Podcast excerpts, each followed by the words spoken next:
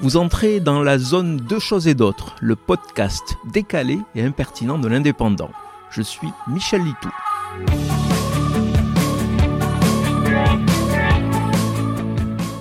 Alors que Poutine menace d'utiliser des missiles hypersoniques de croisière Zircon, tellement rapides qu'aucune défense aérienne n'aurait le temps de réagir, les Chinois semblent avoir un temps de retard puisque leurs attaques se font par ballon.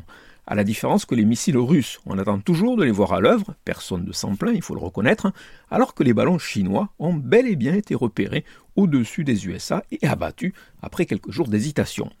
Ces événements préfigurent-ils de la guerre du futur? A priori, le psychodrame des ballons chinois suspects a tendance à se dégonfler comme une baudruche. L'engin était énorme, mais pas armé. Juste de grandes oreilles lancées très très haut dans le ciel pour tenter d'écouter les Américains.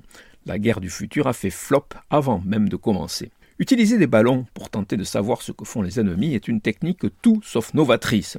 Ce sont les Français qui ont inauguré le principe. À la bataille de Fleurus en 1794, un ballon a survolé le théâtre des opérations permettant de savoir comment l'ennemi avait placé ses troupes. Des ballons utilisés régulièrement durant la guerre de sécession aux USA, des montgolfières ont également renseigné les artilleurs durant la guerre 14-18 pour ajuster les tirs des canons. Les ballons chinois actuels sont un peu plus sophistiqués, mais finalement peu dangereux.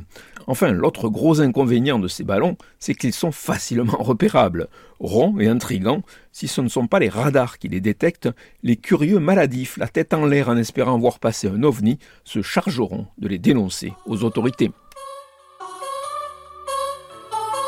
Vous venez d'écouter Deux choses et d'autres. Je suis Michel Litou. Si ce podcast vous a plu, retrouvez ma chronique tous les jours dans l'Indépendant. À demain!